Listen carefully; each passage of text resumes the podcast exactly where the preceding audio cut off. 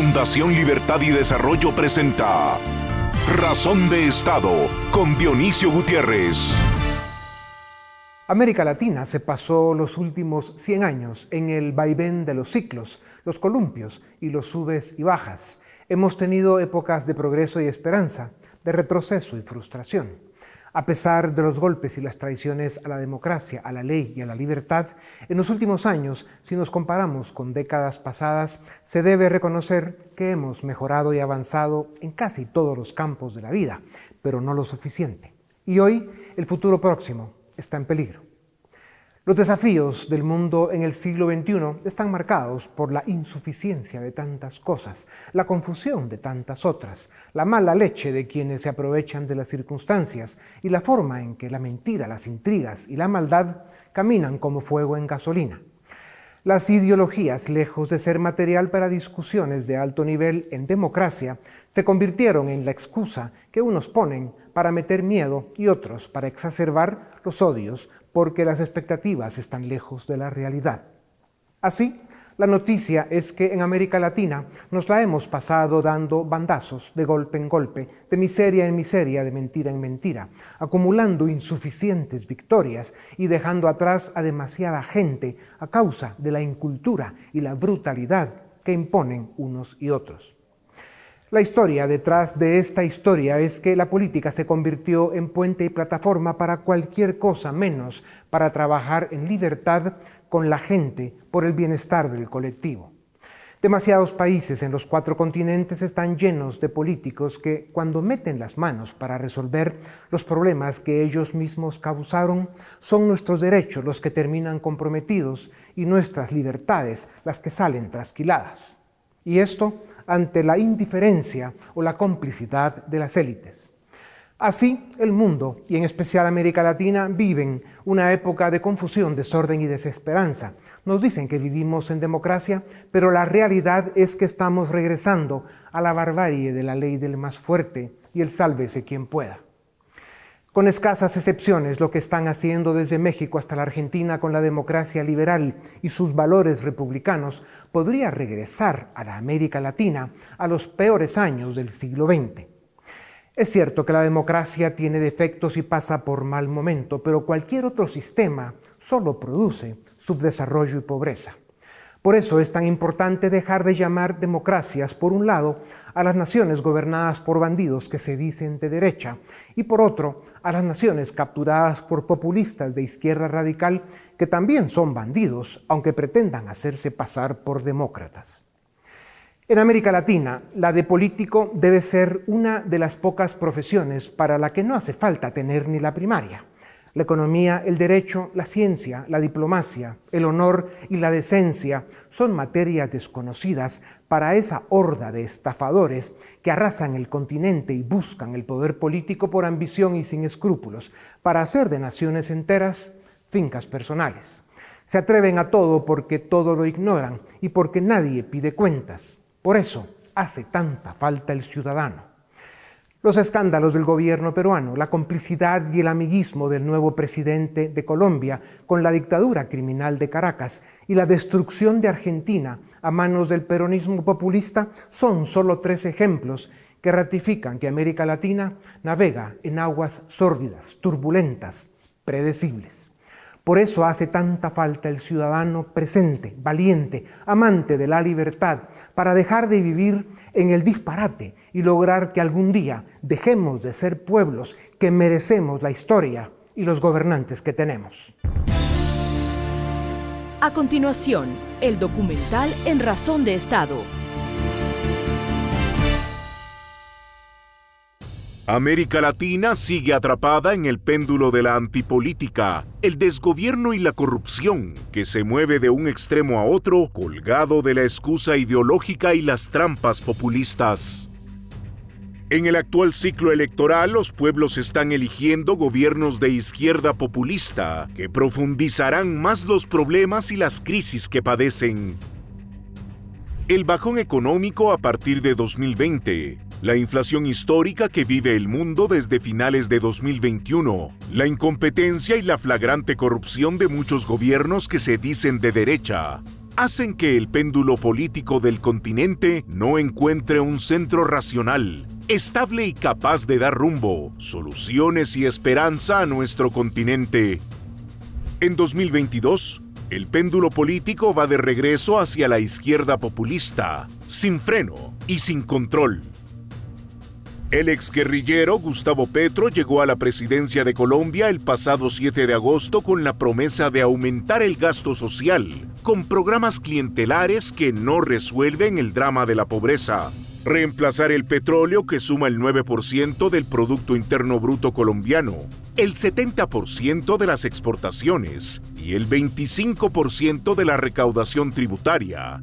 Y también intenta poner más controles a la economía y formular una agresiva reforma tributaria para aumentar los impuestos. La fórmula perfecta para destruir la economía. Sus primeros meses de gestión están dejando más dudas que respuestas. Colombia vive una delicada crisis de seguridad y orden público su inflación está arriba del 10% y el peso colombiano está sufriendo una severa devaluación. En la reciente reunión de la Asamblea General de las Naciones Unidas, Petro minimizó las consecuencias del narcotráfico para la seguridad regional y hemisférica, además de hacer gala de su ignorancia sobre el proceso económico sus comparaciones de la droga con el petróleo confirman su relación con las narcoguerrillas y ponen en duda el compromiso de Colombia para luchar contra el crimen organizado. Causó preocupación que el tirano ruso elogie al presidente Petro por su discurso en la ONU, considerando que Rusia envía armamento y mantiene cooperación militar con Venezuela. El tinglado del Foro de Sao Paulo ejecuta su plan. Las relaciones entre Colombia y Venezuela tuvieron un giro alarmante. En agosto pasado, Petro desconoció a Juan Guaidó como legítimo presidente de Venezuela y reconoció como tal al narcodictador Nicolás Maduro. Con ese acto, Colombia restableció relaciones diplomáticas con el régimen del tirano de Caracas. Con la apertura de la frontera entre Colombia y Venezuela y el envío de un embajador a Caracas, Petro oxigena y legitima a una de las dictaduras más criminales y aberrantes del mundo civilizado. Y por si queda duda, recientemente, una misión independiente de Naciones Unidas denunció que los servicios de inteligencia venezolanos de Maduro y Diosdado Cabello son responsables por crímenes de lesa humanidad. La relación entre Petro y la dictadura venezolana, además de ser una amenaza para América Latina, también abre puertas para que Rusia, China e Irán, enemigos de Occidente, extiendan su influencia en el hemisferio occidental. El socialismo del siglo XXI sigue avanzando en nuestro continente. Como todo en la vida, este ciclo también pasará pero no sabemos cuánta pobreza agregada dejarán, cuántos años de subdesarrollo sumarán y qué daños harán en la cultura y las libertades de nuestras sociedades, al Estado de Derecho y a los valores republicanos. A continuación, una entrevista exclusiva en Razón de Estado en estos días de elecciones poco libres y menos transparentes en América Latina, con la política financiada por el narcotráfico y la corrupción encima de la contaminación por agendas geopolíticas, y los pueblos del continente despistados y asustados, es oportuno preguntar qué sucedió con el sacrificio, la ilusión y el compromiso de los próceres y líderes que abrieron los caminos de independencia y democracia en nuestras naciones. Algunas de las condiciones que hacen de la libertad el valor plural e integral que debe ser son el Estado de Derecho, respeto a la ley y a la constitución que nace de la democracia, la división de poderes, la alternancia en el poder, libertad de prensa y expresión, libertad económica, de asociación, de credo, em, de vida personal, con responsabilidad y respeto por los demás. La libertad no puede ser parcial, divisible, ni tener medias verdades. La libertad es integral, es individual. La libertad es libertad. Por eso duele tanto que tantos pueblos del mundo la hayan eh, perdido o la estén perdiendo. Con lo que vive América Latina en estos días, cabe preguntar qué futuro próximo nos espera para revisar el drama del pueblo venezolano, la capacidad de destrucción y maldad que sigue causando la dictadura de Caracas y su impacto en América Latina. Les presento a Leopoldo López, exprisionero político de la dictadura chavista. Fue alcalde ejemplar de Chacao. Años después fue candidato alcalde de Caracas. La dictadura lo inhabilitó porque iba a ganar. Cuando lideró las protestas de 2014 contra el régimen tirano, lo encerraron en una mazmorra Después de siete años de secuestro, escapó y hoy vive con su familia en Madrid, desde donde trabaja con varias organizaciones por las causas de la democracia y la libertad en el mundo. Si Venezuela fuera un país libre, habría sido su presidente. Ese día llegará. Leopoldo, bienvenido a Razón de Estado. Petro, recién electo presidente de Colombia, eh, no cumple ni dos meses en el poder y enseñó el plumero, como dicen en la ciudad donde tú estás. Fue a Naciones Unidas a hablar de derechos humanos, pero está en la cama con el tirano Maduro. Es amigo de Putin y de los narcotraficantes del mundo. Desde Bogotá está empujando la agenda antidemocrática del Foro de Sao Paulo. ¿Qué le espera al pueblo venezolano con este nuevo cómplice de la criminal narcodictadura? ¿Y qué le espera a América Latina, Leopoldo, que por el momento pierde esta batalla por la democracia y la libertad? Mira, lo primero, nuevamente gracias Dionisio por estar en, tu programa y compartir tu audiencia. Eh, yo siempre he sido optimista, a pesar de que los tiempos son complejos. Yo soy optimista en el sentido de que tenemos que transitar hacia una región más libre, eh, que significa para la gente que la gente tenga más derechos. Porque al final del día la libertad es un concepto hasta que no la tenemos. Yo aprendí lo que era la libertad estando en la cárcel y sé que la libertad se materializa cuando cada mujer, cada hombre, independientemente de su color de piel, de dónde haya nacido, de su condición económica, eh, pueda ser dueño de sus derechos. Hoy no estamos ni de cerca en esa condición en América Latina, más bien nos estamos alejando y lamentablemente la lucha parece que está cuesta arriba, pero tenemos que seguir luchando. No tengo ninguna duda que nosotros, si unimos los esfuerzos de todos los que queremos libertad, vamos a poder construir el camino hacia una región en donde todos los derechos sean para todas las personas. Sí hay eh, ventarrones en el camino, sí. hay tiempos complejos, pero nos toca enfrentarlo. Ya. Leopoldo, en 2015 el dictador Maduro cerró la frontera con Colombia. Ahora Petro anunció la apertura y el restablecimiento de relaciones diplomáticas Colombia-Venezuela. ¿Qué intereses hay con esta decisión que era esperable ¿Y qué operaciones clandestinas, qué tráficos y qué delitos se pueden esperar? Mira, lo primero que hay que un poco contextualizar es lo que ha sido la relación de Colombia eh, con el nuevo gobierno de Petro y Venezuela en siete semanas. Eh, por un lado, Petro eh, habla en las Naciones Unidas sobre los derechos humanos, sobre la protección ambiental como sus dos grandes temas.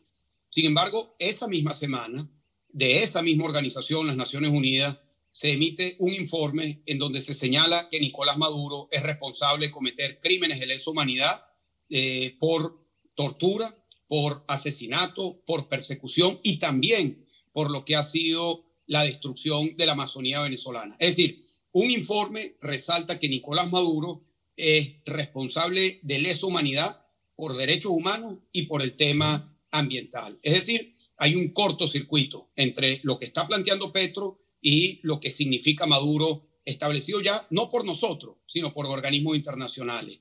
Lamentablemente, lo que hemos visto en estas siete semanas de la relación del gobierno de Petro con Maduro es una relación estrecha, enteramente comercial.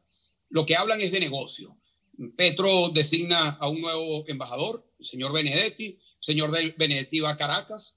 En Caracas se reúne con Maduro, se abraza con Maduro, echa chistes con Maduro luego se reúne con Delcy Rodríguez, se reúne con Tarek El Aizami, se reúne con Diosdado Cabello. Estos nombres quizás no le dicen mucho a tu audiencia, pero lo que les puedo decir yo sobre esos nombres a tu audiencia es que todos ellos están reseñados en el informe como responsables de la cadena de mando que ordena cometer crímenes de lesa humanidad. Entonces la pregunta es, ¿cómo es eso que se habla de derechos humanos? ¿Cómo es eso que se plantea la universalidad de los derechos humanos y eh, en, el mismo momento se está construyendo una relación para lavarle la cara a un dictador responsable de crímenes atroces en contra de la población venezolana.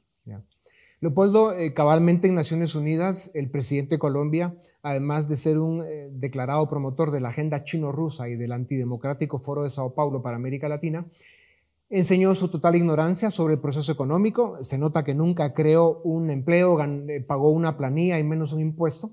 Cuestionó la guerra contra las drogas, habló de dar un salto al vacío, eliminando la industria petrolera de Colombia sin tener plan alternativo y se hizo obvio que desde México hasta la Argentina, por el momento, las democracias y la libertad están amenazadas en el continente.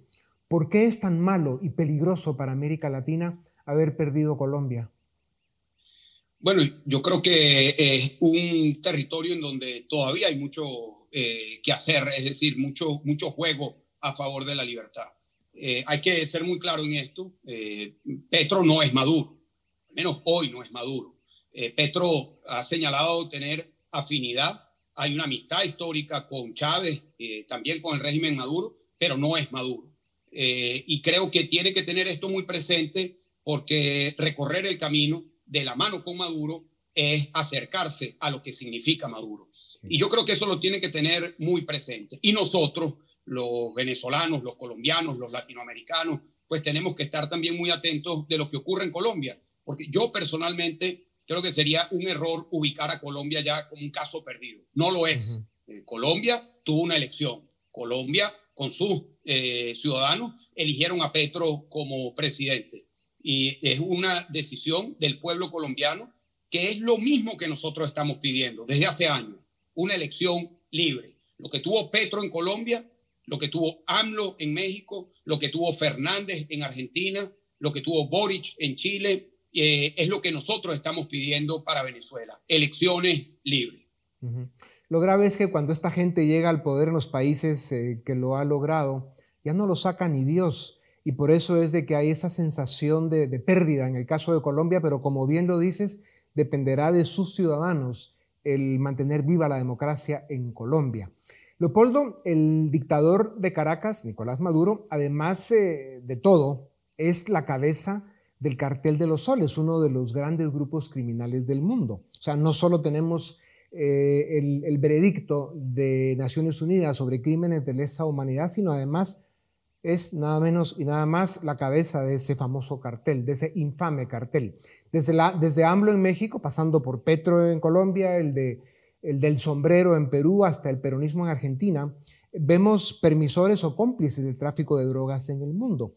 ¿Qué pasa con la seguridad regional en América Latina y con la contaminación del crimen organizado en la política? Bueno, Venezuela es un caso muy evidente de cómo el Estado se convirtió en una estructura criminal. Y nuevamente, eh, esto es algo que no lo digo yo. Nosotros lo venimos denunciando desde hace años y durante años nos señalaron como exagerados, eh, buscaban descalificar eh, lo que estábamos diciendo por simplemente la posición política de, quienes nos descalificaban. Hoy en día, lo dice la Corte Penal Internacional, que abrió un caso por crímenes de lesa humanidad en contra de Maduro, lo dice también las Naciones Unidas, como lo dije anteriormente, lo dice también la justicia norteamericana, que ha imputado a Maduro, a Cabello, a Laizami y a otras personas de la dictadura de Maduro por su relación con la estructura de narcotráfico en Venezuela y en el continente. Es decir, esto es una realidad. Maduro lo que maneja en Venezuela es una estructura criminal vinculada a la extracción ilegal del oro, vinculada a eh, la cocaína como negocio. Venezuela siempre fue un país de paso de la, de la eh, cocaína colombiana.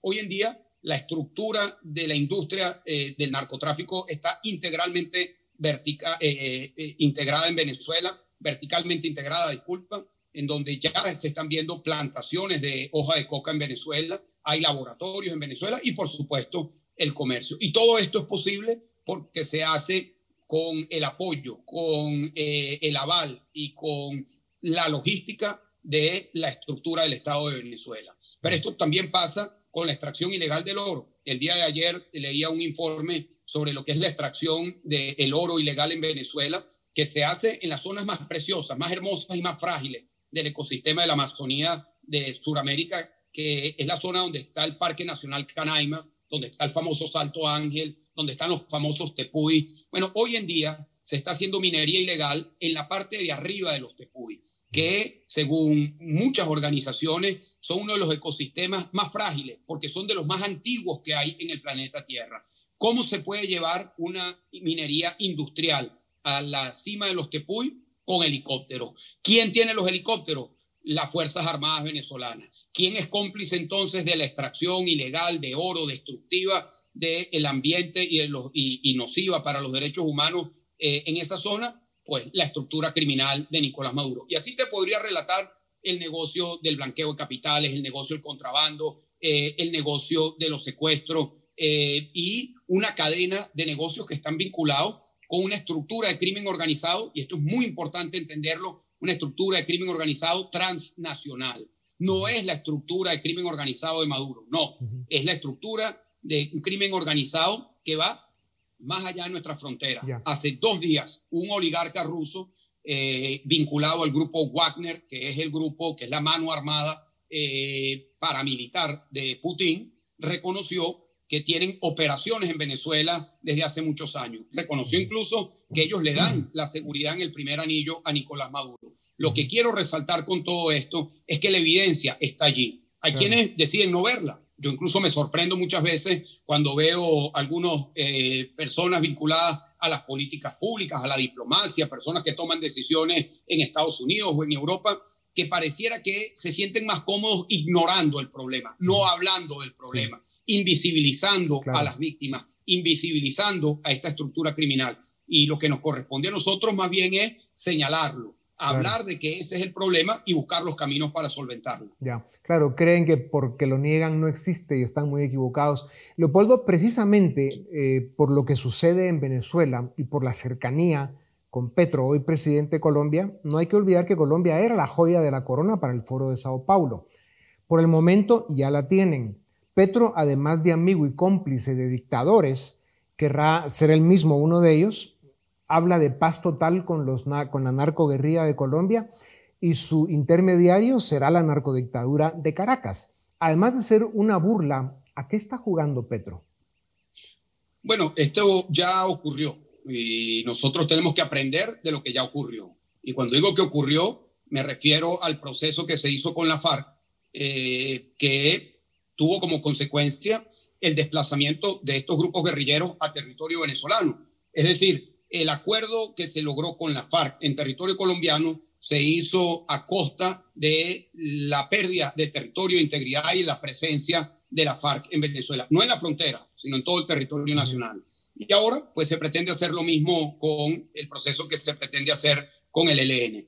Sobre este proceso yo diría dos cosas. Lo primero es que el solo hecho de que Petro nombre a Maduro como garante es el reconocimiento de que Maduro es un interlocutor, es decir, que tiene ascendente, es decir, que tiene comunicación, es decir, que es parte de la estructura del ELN. Y segundo, en días recientes a Petro le preguntan por qué le pide a Maduro que sea garante con el ELN y él mismo lo dijo. Él dijo, pues porque el ELN está allá, refiriéndose al territorio venezolano. Lo que Maduro durante años negó, lo que el ELN durante años negó, lo que nosotros durante años denunciamos, hoy el mismo Petro lo reconoce. El ELN está en el territorio venezolano. Ya. Leopoldo, eh, eh, otra vez, el discurso de Petro en la ONU fue celebrado por Putin.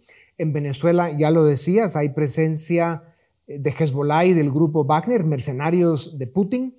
Irán y China también tienen presencia en Venezuela y según parece, Colombia también los recibirá. Ya escucho preocupación en centros de inteligencia en algunos países importantes del planeta. ¿Cómo debe entender Estados Unidos la relación Petro-Bogotá-Maduro-Caracas y qué amenaza representa a su seguridad nacional?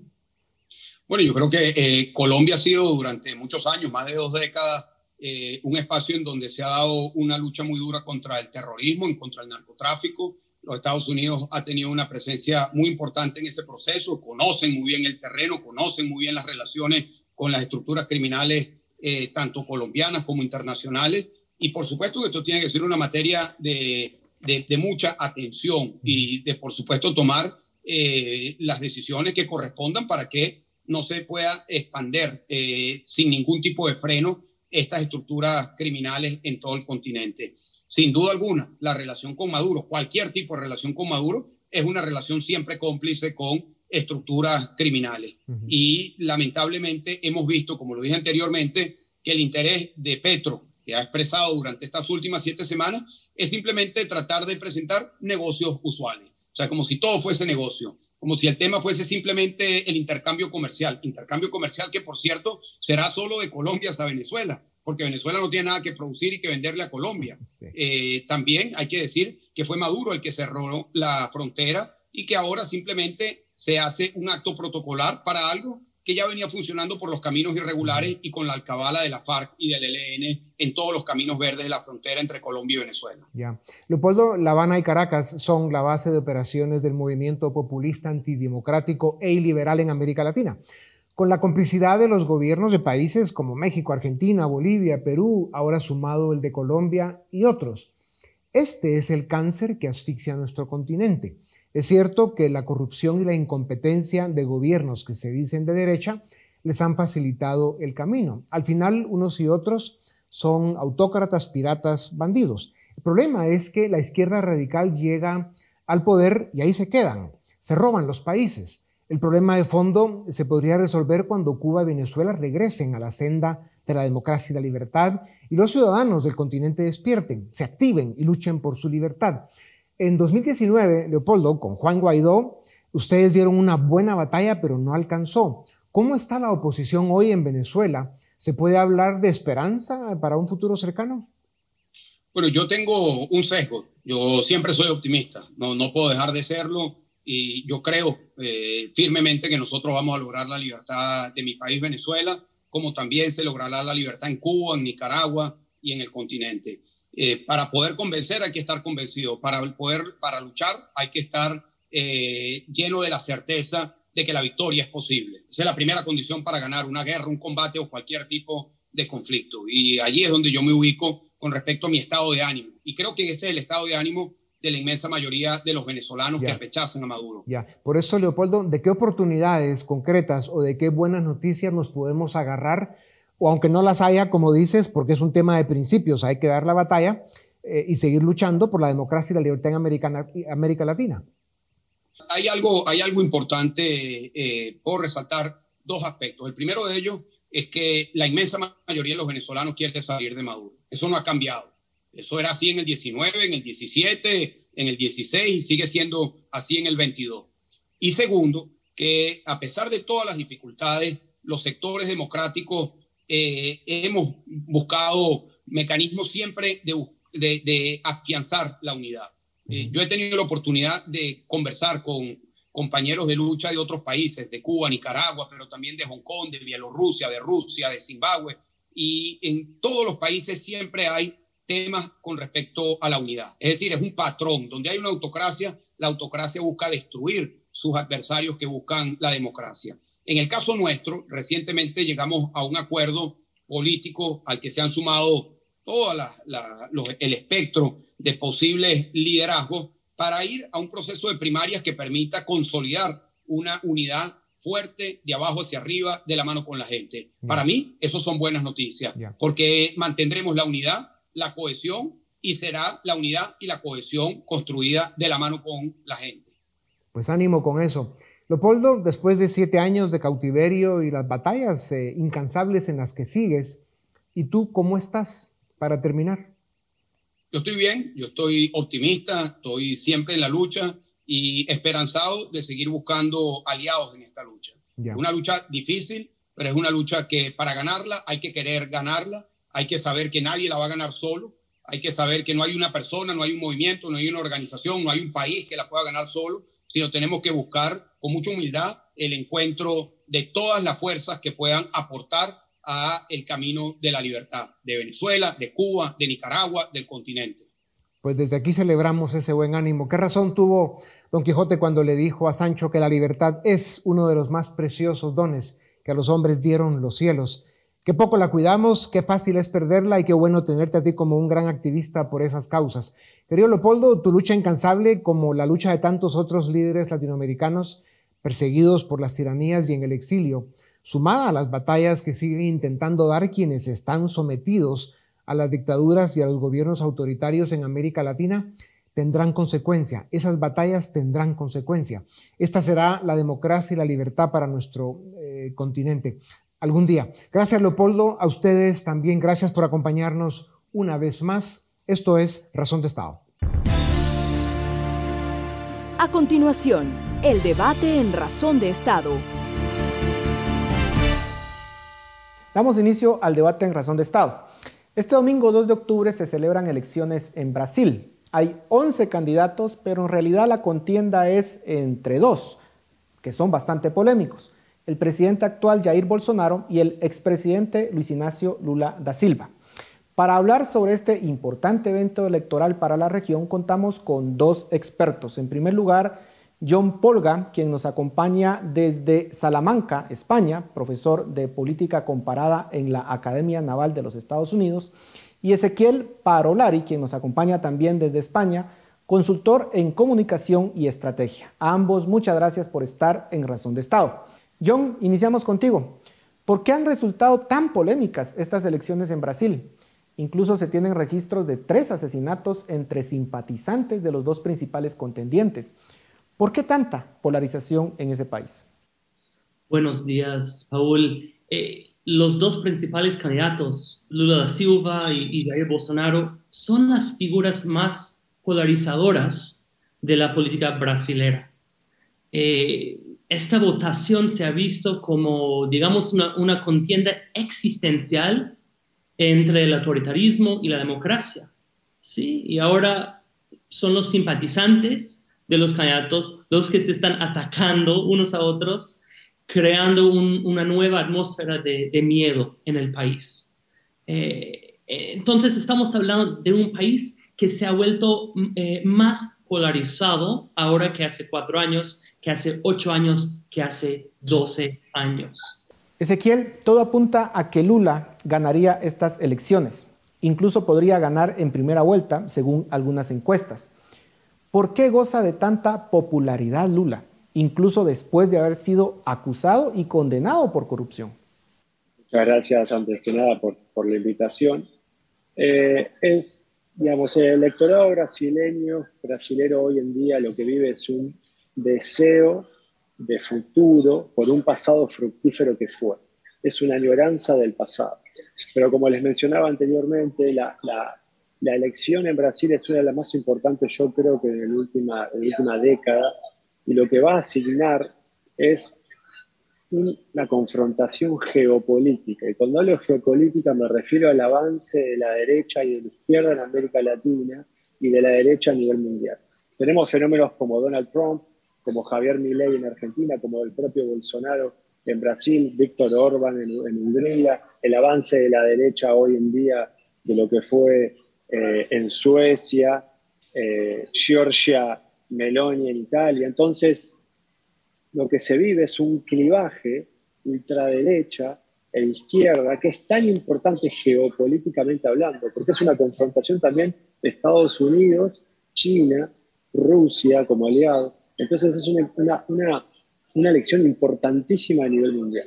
Entonces, claro, digamos, cuando el clivaje está, está tan marcado, la elección está tan polarizada y tan radicalizada, es cuando vemos estos fenómenos, como mencionaban anteriormente, de muertos, los candidatos tienen que usar chalecos antibalas.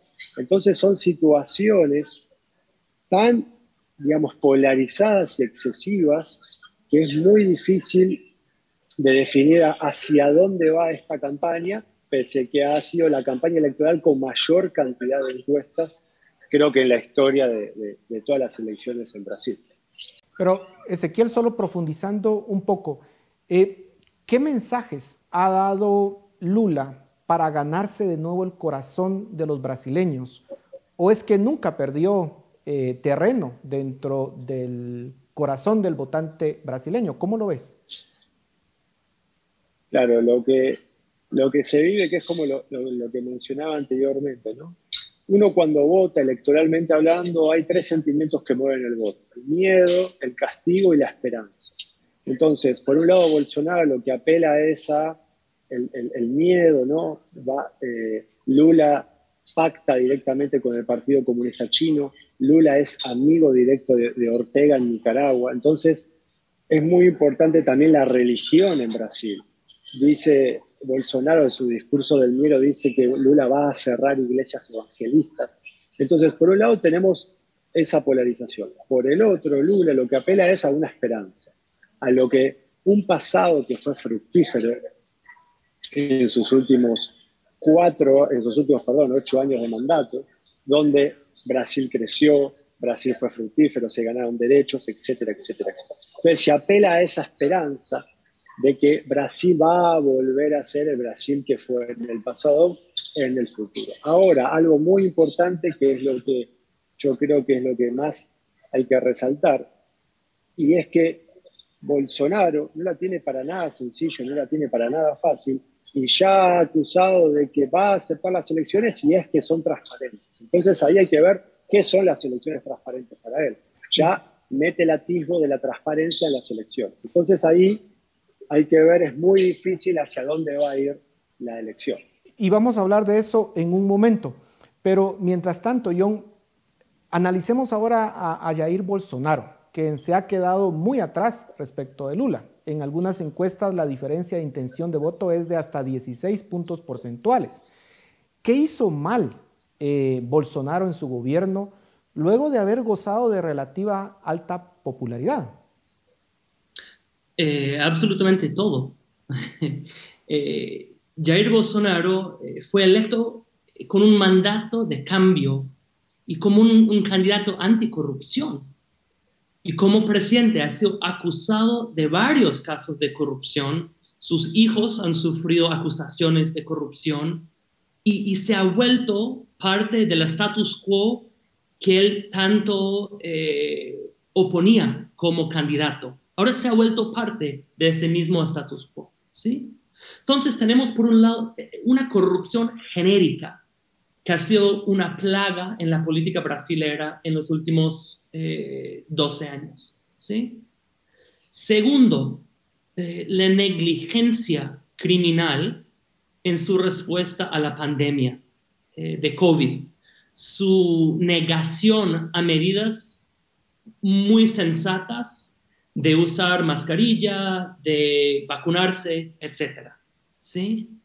y tres, la manipulación activa de las redes sociales, la activación de bots y, una, especie de, de, guerra en las redes eh, y, en la retórica beligerante en los medios, ¿sí? Y en sus, últimamente en su campaña, ¿sí? Eso ha alimentado el rencor ya existente en la sociedad brasilera.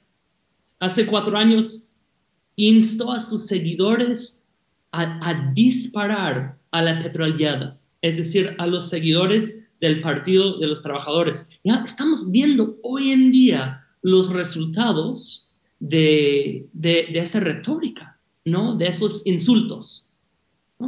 Eh, sin embargo, el tema más contundente para los votantes es el tema más contundente siempre en las elecciones y eso es la economía y el mal manejo en los ojos de muchos votantes de la economía de parte del gobierno de Bolsonaro. ¿sí? El país en este momento está viviendo una inflación vertiginosa y un aumento muy fuerte en el costo de la vida. Y para muchos votantes quieren el cambio. Y como dijo Ezequiel, están apelando al pasado bajo eh, Lula da Silva cuando vivían mejor que ahora. Y, en esa línea, Ezequiel, en el primer mandato de Lula, pues como ya ustedes lo han indicado, pues él tuvo la suerte de contar con una enorme bonanza económica por los altos precios de las materias primas y eso le facilitó mucha popularidad. Pero ¿cómo sería un segundo mandato de Lula? ¿Procuraría hacer cambios radicales en Brasil o caería su popularidad rápidamente como está pasando con varios presidentes en la región, incluido Boric? Es, interesante tu pregunta y hay que analizarlos en términos eh, cuali y cuantitativos. ¿A qué me refiero con esto? Lo siguiente. América Latina hoy vive una crisis de representación, vive una crisis absoluta y profunda de apatía hacia la clase política. ¿Qué significa esto? Que a la ciudadanía no le importa, datos del Latinobarómetro 2021, a la ciudadanía no le importa que sus problemas sean resueltos siempre y cuando le dé soluciones. Es decir, que no le importaría que un gobierno de extrema derecha o un gobierno totalitario o un gobierno no democrático resuelva sus problemas siempre y cuando resuelva sus problemas. Entonces, lo que estamos viviendo es, no hay un péndulo izquierda-derecha en América Latina. Lo que hay es, él no me soluciona mis problemas, o ella, presidente, no me soluciona mis problemas. Bueno, necesito un cambio urgente porque mis demandas, mis problemas, tienen que ser solucionados inmediatamente. Entonces, por eso vivimos estos cambios. Son críticas a los gobiernos, son críticas a los oficialismos. Por eso esta elección, como mencionaba el compañero John, es un plebiscito absoluto hacia el gobierno de Bolsonaro y Bolsonaro no lo ha hecho bien. Como no lo ha hecho bien, la ciudadanía exige un cambio rotundo, inmediato. ¿Por qué? Porque la pandemia ha golpeado, ha golpeado fuerte y necesita, sinceramente, que sus problemas sean resueltos en el inmediato plazo. Ya no hay lunas de miel. Lo vimos con Boric. Boric asumió con una gran expectativa en Chile. Sin embargo, duró absolutamente nada esa luna de miel. No tuvo los primeros 100 días de gobierno. Entonces, lo que tiene que hacer Lula, si es que llegase a gobernar eh, una vez ganadas las elecciones en el 2 de octubre o el 30 de octubre en segunda vuelta, es empezar a hacer cambios rotundos e inmediatos en la economía y en los, en los derechos sociales para que la ciudadanía sienta el cambio que tanto anhela y desea, porque si no va a ser más de lo mismo. Estamos en un declive en el sistema de partidos y en el sistema democrático en América Latina. John, ¿coincides con la visión de Ezequiel? Además, tomemos en cuenta que Lula ya tiene 76 años. ¿Puede afectar la edad, el desempeño de Lula en este segundo mandato que es casi inminente? Definitivamente, eh, Lula va a ser muy constringido eh, cuando gane, porque yo, yo creo que va a ganar va a ser muy constringido eh, económicamente, principalmente, porque va a enfrentar una situación eh, muy poco deseable en lo económico eh, y en lo social, en una sociedad bastante polarizada, incluso más polarizada ahora que cuando era presidente antes, y con menos espacio para llevar a cabo sus, sus, programas sociales. Ahora, agregando a eso su, su edad, y uno puede ver eh, una situación eh, un poquito más precaria para el país que, antes. Ahora, John, eh, tú ya decías algo al respecto hace un momento. Bolsonaro ha dado indicios que, reconocería una, que no reconocería una eventual victoria de Lula. Luego ha moderado más el tono de sus afirmaciones. Sin embargo, existe la preocupación de una posible crisis política si Bolsonaro se niega a dejar el poder. ¿Qué tan factible es un escenario de una fuerte crisis en Brasil debido a la actitud de Bolsonaro? Yo creo que esta es la pregunta más importante del momento, que, va a incidir sobre la trayectoria democrática del país de, ahora en el futuro mediano o incluso eh, largo plazo. Estamos hablando de un presidente que, ha negado a respetar las elecciones, que por eh, casi cuatro años ah, ha dicho que el sistema electoral electrónico eh, tiene fallas, sí ha sembrado dudas en por lo menos sus seguidores, sino toda la población en cuanto a, la eficacia de la votación electrónica en el país. Eh, digamos que aún si su principal objetivo no es convencer a todos que tengan la razón, sino animar a su base, sembrar el caos y la desconfianza, lo que ha hecho es socavar a la institucionalidad de las elecciones.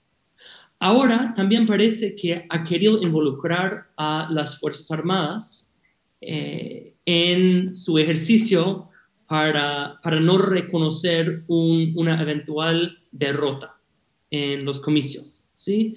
Él yo creo que cree que el ejército brasileño existe para auditar las elecciones y no para proteger el, territorio, por ejemplo.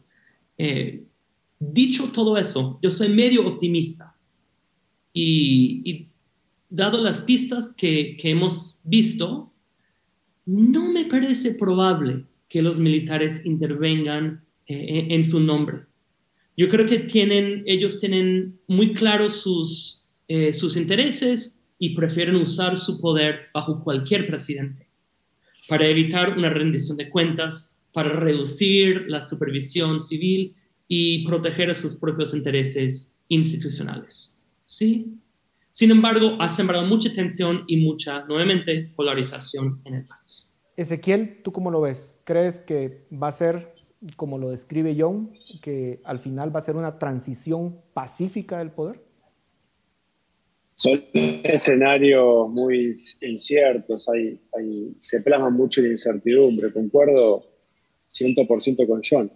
Lo anecdótico del caso es que Bolsonaro en la década del 90 estaba en contra de la papeleta e instaba a que haya una, una elección en, términos no electrónicos y ahora está en contra de lo que él mismo propiciaba en la década del 90. ¿no? Entonces, lo que se vive es absolutamente una degradación de la institucionalidad. También hay que entender el proceso militar. Brasil, rápidamente, para no andar, Brasil desde el 64 al 85 vivió una dictadura militar de 21 años y los, militares nunca se fueron del poder.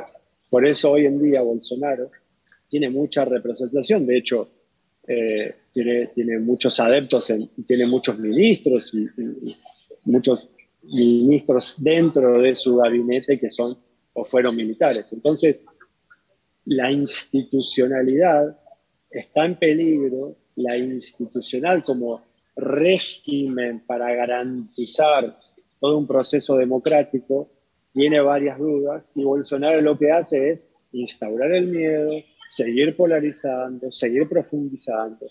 Yo no quiero ser catastrófico, digamos, digamos lo que digo es evitemos lo que pasó en Estados Unidos con la toma del Capitolio. Ahora, ya me queda muy poco tiempo y quisiera preguntarles a ambos, eh, empezando contigo, John, ¿qué pasó con la lucha contra la corrupción en Brasil? ¿Por qué hoy vuelve al poder un presidente que estuvo en prisión por corrupción? Eh, ¿Está condenada la región a seguir hundida en la corrupción? ¿Qué pasa con el votante latinoamericano? Porque sin duda alguna, Bolsonaro lo ha hecho mal, pero Lula, pues al final fue acusado y, pasó en prisión varios meses por un tema de corrupción. ¿Qué pasa con ese tema en Arguión? Claro, eh, Lula estaba, eh, estaba en prisión y según sus seguidores fue un caso politizado. Es decir, la gente que amaba a Lula sigue diciendo que, que fue una injusticia eh, de parte del gobierno de, bueno, el, gobierno de Temer y sobre todo el, el fiscal del, del, Estado. Y, y, obviamente la gente que, que, opone a Lula eh, apela a, a, la corrupción que hubo bajo su gobierno, ¿no? Eh, lo que se reveló en el caso de Lavallato, que digamos, de lo que sabemos puede ser el caso de corrupción más grande a nivel global en la historia, ¿sí? Eh, y no hay casi nadie en la política brasilera que no ha sido tocada o implicada en un escándalo de corrupción. Incluso eh, las comisiones de, ética del mismo Senado brasilero estaban llenos de individuos eh, acusados de corrupción. Es decir, es muy difícil encontrar un político brasilero que no ha sufrido una acusación. Algo horrible y, y sumamente grave. ¿no? Lo vemos también a nivel de la región. En varios países de la región hemos visto eh, titulares que, que, en los últimos años han, han quitado las comisiones anticorrupción o, o las misiones anticorrupción que existen eh, y al final los votantes no tienen otra opción sino escoger a alguien acusado de corrupción. Ezequiel, en 30 segundos, ¿cuál es tu opinión? Nosotros cuando eh, encuestamos en, las campañas electorales en América Latina, la gente te dice, robó, pero hizo. Entonces, ese es un flagelo tremendo, tremendo, porque es lo que mencionábamos anteriormente, ¿no? Es el deseo de un pasado fructífero, de cosas que se hicieron, de transformaciones que se hicieron, con la añoranza de que ese futuro va a ser mejor. Entonces, se asimila, se acepta la corrupción con tal de que las cosas efectivamente se cambien. Entonces, ahí tenemos graves problemas para la democracia si es lo que los políticos tienen que empezar a cambiar, tienen que empezar a hacer transformaciones reales con la ciudadanía, transparencia, rendición de cuentas y mucha participación ciudadana. Muchas gracias. Sin duda, estamos en un escenario muy complicado para América Latina, pero en un segundo, cada uno de ustedes, ¿Lula gana en primera vuelta o hay segunda vuelta? ¿John? Creo que segunda vuelta. ¿Ezequiel? Sí, yo creo que, hay, hay, segunda vuelta. bueno, muchísimas gracias a ambos por su análisis y a ustedes en casa, muchas gracias por su atención. Nos vemos la próxima semana. Razón de Estado con Dionisio Gutiérrez es una producción de Fundación Libertad y Desarrollo.